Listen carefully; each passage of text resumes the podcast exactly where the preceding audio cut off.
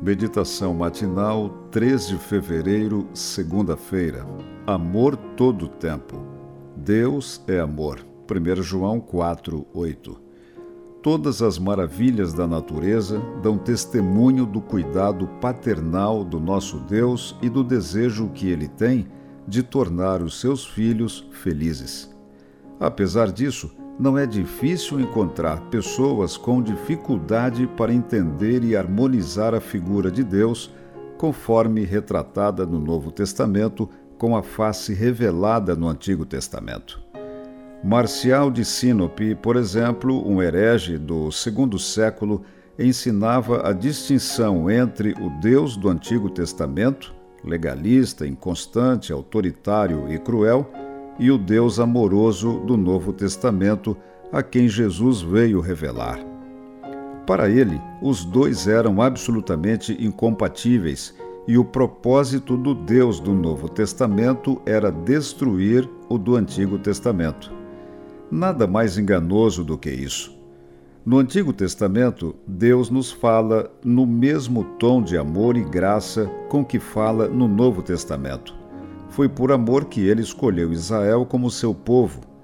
Amor e graça recheiam a biografia dos heróis bíblicos. Abraão, por exemplo, não foi chamado porque era perfeito, mas é apresentado como demonstração chave da salvação pela graça. Deixando o assassinato de um egípcio no passado, a graça divina viu Moisés como um homem muito manso, mais do que todos os homens que havia sobre a terra. A respeito de Noé, está escrito que ele achou graça diante do Senhor. Mesmo as guerras relatadas no Antigo Testamento mostram um Deus defensor de seu povo, misericordioso, redentor, perdoador, bondoso, fiel, salvador e pai. Os reveses sofridos pelos israelitas foram consequências naturais de seu envolvimento com a apostasia mas é bom lembrar que até mesmo atos punitivos são considerados estranhos à natureza divina. Ele é amor. Esse é o nosso Deus, misericordioso e compassivo. Entregue a Ele todas as coisas que perturbam sua mente. Coisa alguma é grande demais para que Ele não possa suportar.